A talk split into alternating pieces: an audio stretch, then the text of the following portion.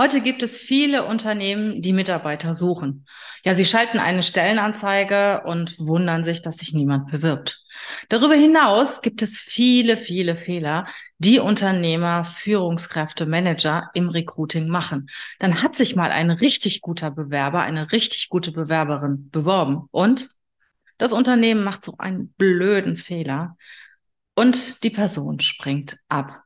Damit dir das nicht passiert, habe ich in dieser Folge einmal 14 Fehler aufgeführt, ja, die viele Unternehmen, viele Führungskräfte machen im Recruiting, im Bewerbungsprozess. Also, bleib dran, wenn du Mitarbeiter suchst, könnte dich das interessieren. Bis gleich.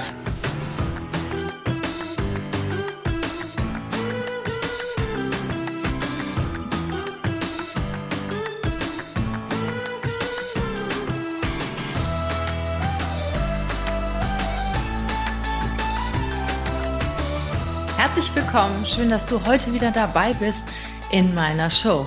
Ja, ich danke dir, dass du mir zuhörst, dass du mir zuschaust und von meinen Erfahrungen, die ich ja über mehr als 30 Jahre, ich muss es ja schon fast sagen, gesammelt habe, profitieren möchtest. Heute geht es um mein Kerngeschäft. Was ist mein Kerngeschäft? Mein Kerngeschäft ist definitiv Recruiting, Headhunting. Das heißt, den passenden Mitarbeiter für ein Unternehmen zu finden. Den passenden. Ja, und das Beste ist nicht gut genug. Und wie machst du es, den besten Mitarbeiter für dein Unternehmen zu finden? Tja, da musst du richtig gut sein im Recruiting. Und leider sind es nicht alle Unternehmen, nicht alle Führungskräfte, nicht alle Manager, all, sie sind nicht alle gut im Recruiting, weil sie einfach ja grundsätzlich ein anderes Kerngeschäft haben. Und wir sind natürlich dabei da, dafür da, die Firmen zu unterstützen, die richtigen Menschen zu finden und haben im Laufe der Jahre einiges festgestellt, was doch die Führungskräfte, Unternehmer, Topmanager im Recruiting falsch machen. Und wir haben mittlerweile in vielen, vielen Jobs einen Arbeitnehmermarkt. Das heißt, die Arbeitnehmer können sich locker aussuchen, wo sie arbeiten wollen. Es ist nicht mehr so, dass sich die Arbeitgeber so hinlegen können und sagen, ja, schauen wir mal, welche Bewerbung denn auf meine Stellenanzeige reinkommt. Nein, so ist es definitiv nicht. Unternehmen müssen sich anstrengen, wenn sie Menschen in gewissen Berufszweigen suchen. Solche Berufszweige sind zum Beispiel IT. IT-Mitarbeiter sind extrem nachgefragt. Alles, was mit Robotics zusammenhängt, Marketing, Online-Marketing, das sind so Berufe, die im Moment extrem nachgefragt werden. Und wir müssen uns als Recruiter, als Headhunter, als Unternehmer schon echt anstrengen, die Menschen in unser Unternehmen zu bekommen. Das heißt, die richtig guten möchten natürlich auch in richtig guten Unternehmen arbeiten. Und heute in dieser Show habe ich dir einfach mal 14 Fehler aufgezeigt, die Unternehmen im Recruiting machen. Wir erleben es täglich. Ich kriege manchmal die Krise, ich kriege Pickel, wenn ich, wenn ich äh, den einen oder anderen Fehler bei einem Unternehmen wieder wahrnehme und der Bewerber, der sich ursprünglich für diese Stelle interessiert hat, springt ab, weil er sagt, nö, das brauche ich mir jetzt nicht anzutun. Und ich gehe jetzt mit dir die 14 Themen durch. Starten wir einmal. Das erste Thema ist, auf die Bewerbung warten. Es ist nicht mehr so, dass du heute eine Stellenanzeige schalten kannst und ja, darauf warten kannst, dass die richtigen Bewerber eintrudeln. Nein. Die richtig guten Leute wissen heute nicht, dass sie bei dir morgen arbeiten. Die meisten Leute, die wir ansprechen in der Direktansprache, sagen uns, tja, also wissen Sie, eigentlich bin ich ja sehr zufrieden in meiner Firma, aber ich guck's mir gerne mal an. Und in dem Moment, wo Sie sagen, ich guck's mir gerne mal an, hast du die Chance, diesen Menschen für dein Unternehmen zu gewinnen. Und wir Headhunter sind natürlich vorgeschaltet und begeistern zunächst mal den Bewerber für dein Unternehmen und dann bist du dran.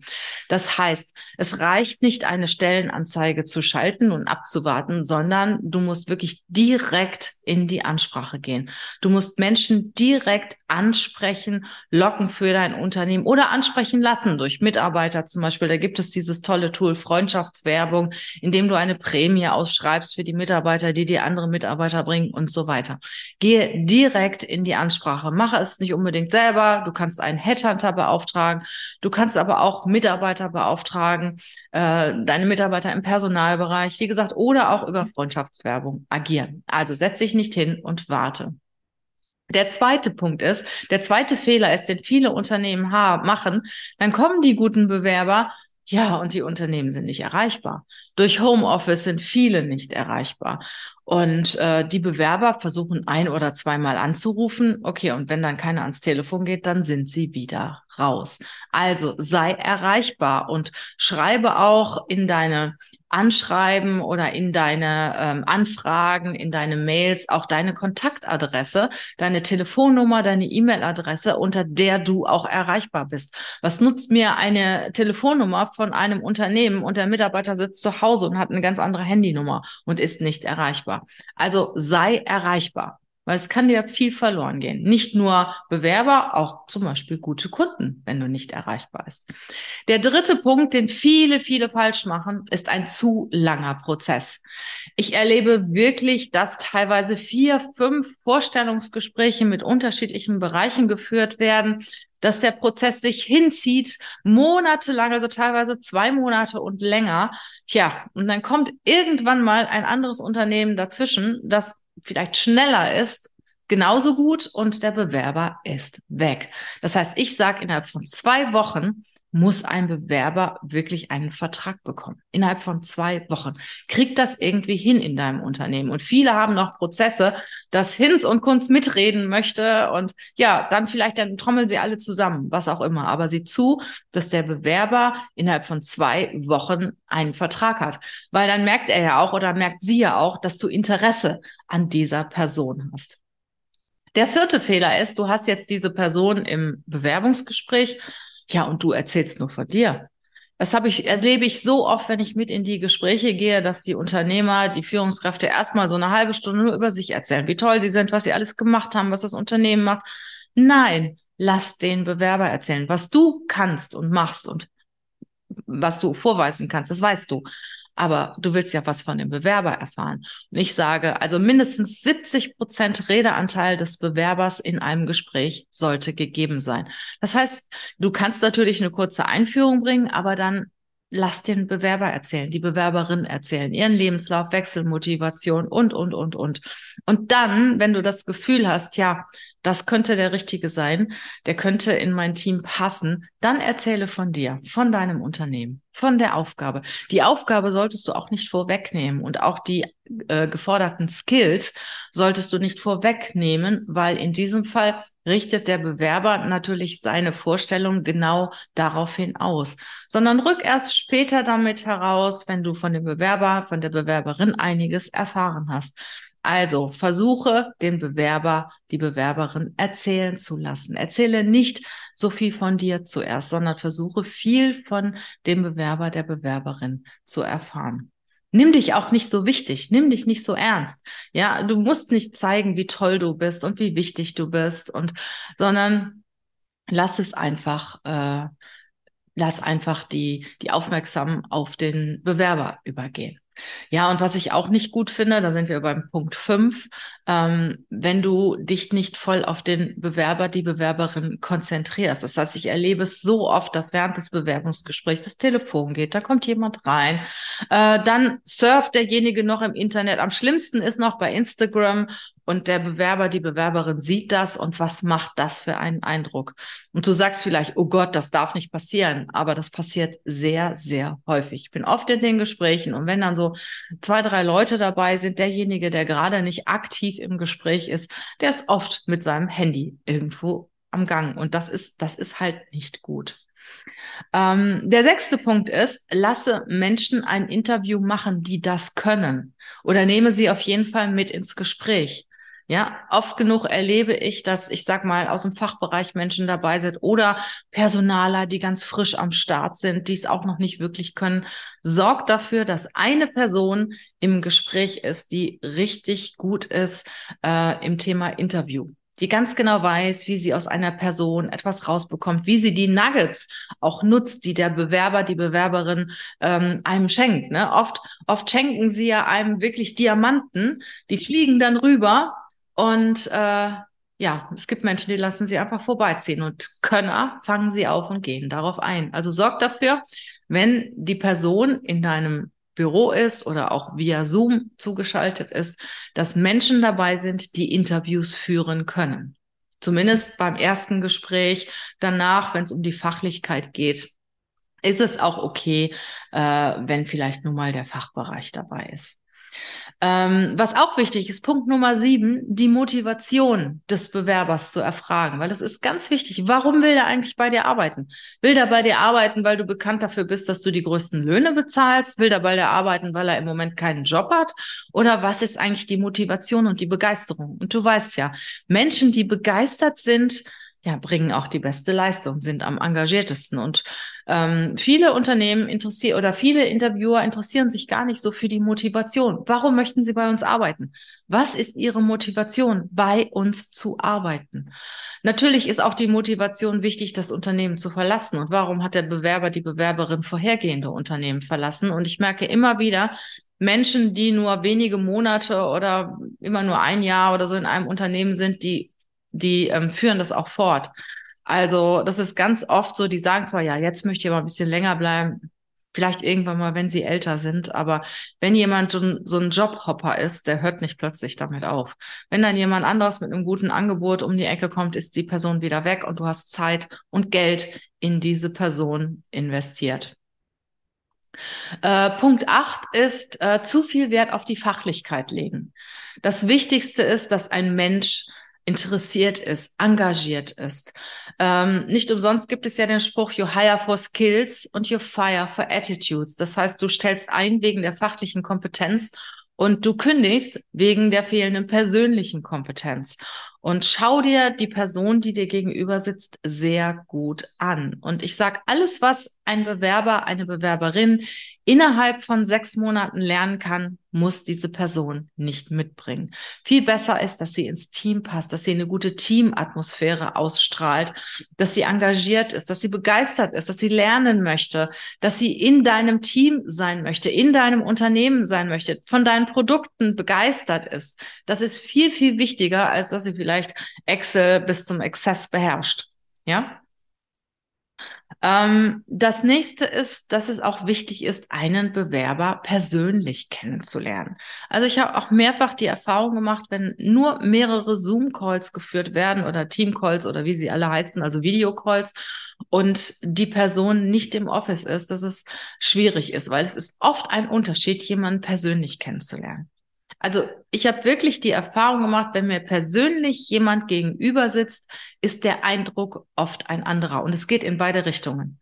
Also wenn du Zweifel hast, auf jeden Fall ein persönliches Gespräch machen und bevor ich jemanden einstellen würde, würde ich auch ein persönliches Gespräch mit dieser Person führen.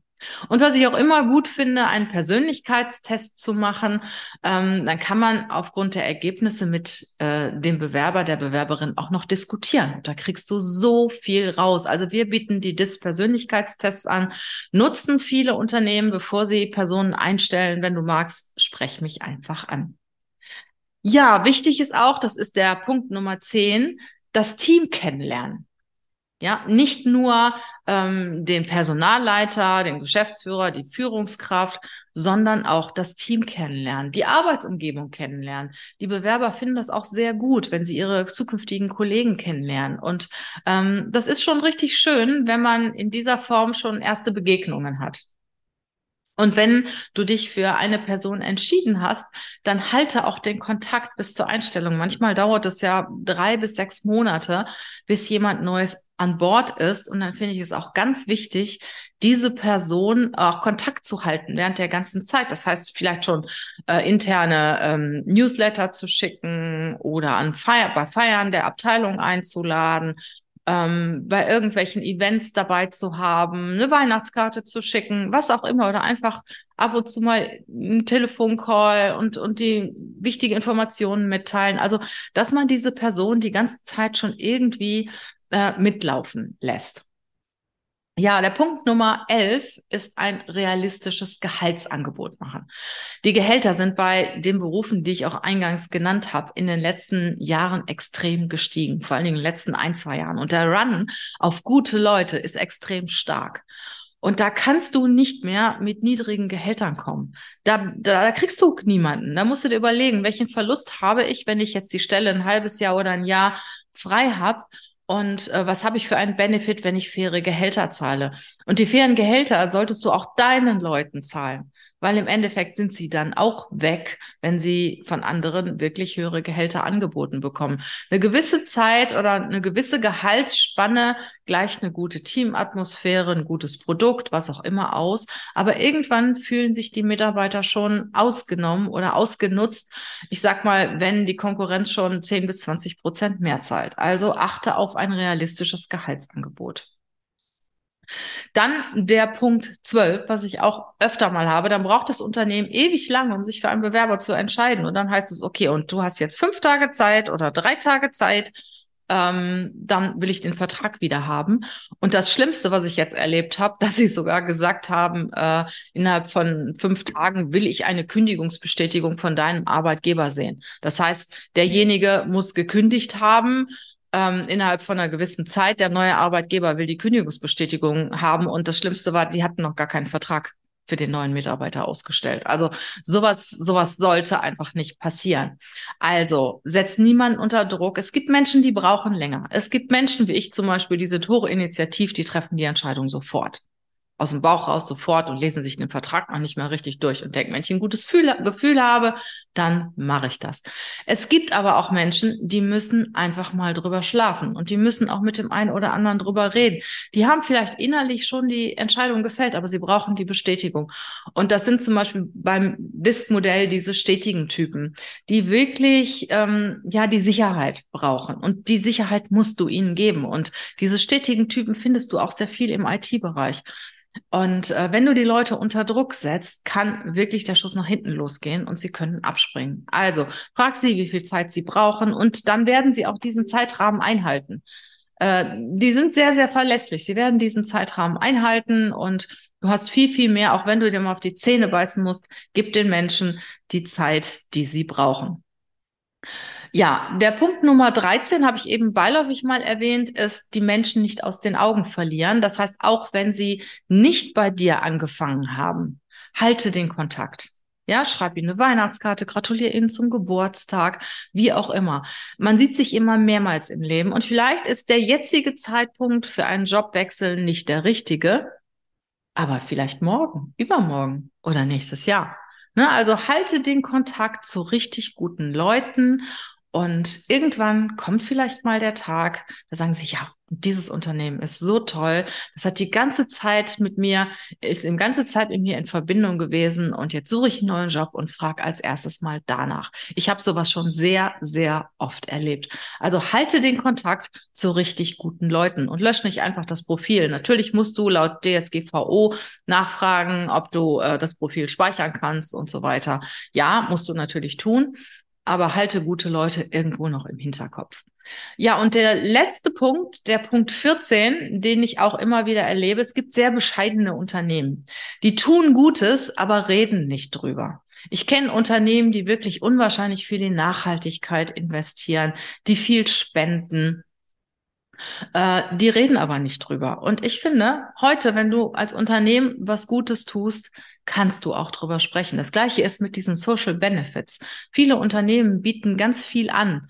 Sie reden aber nicht drüber. Ich habe jetzt bei einem Unternehmen was Tolles gesehen. Die hatten so ein DIN A4-Blatt gemacht und auf diesem DIN A4-Blatt haben sie Bildchen und daneben den Benefit. Zum Beispiel Zuschuss zum Fitnessstudio. Na, haben sie dann so ein Laufrad oder sowas und daneben Zuschuss zum Fitnessstudio oder Jobticket. Dann irgendwie eine Bahn oder so und dann Jobticket. Und wir hatten ein Übersichtsblatt, da standen dann sämtliche Benefits drauf und ich finde das gut, diese Benefits schon frühzeitig einem Bewerber zukommen zu lassen. Vielleicht mit der ersten Einladung, schau mal, was wir dir für Benefits anbieten oder im zweiten Gespräch oder einfach zu übergeben. Also ich finde, das ist eine gute Sache. Also tue Gutes und rede drüber. Ja, wenn dir diese Show gefallen hat, freue ich mich natürlich sehr über ein positives Feedback, über ein Like, über eine positive Bewertung, weil du weißt ja, dann macht es mir richtig Spaß, auch weiterzumachen und ich lese jede Bewertung, ich lese jedes Feedback und ähm, das motiviert mich natürlich auch, euch viel, viel Content zu geben, kostenlosen Content von den 30 Jahren Personalerfahrung, die ich mitbringe. Und wenn du Mitarbeiter suchst, sprech mich gerne an. Mach's gut. Tschüss.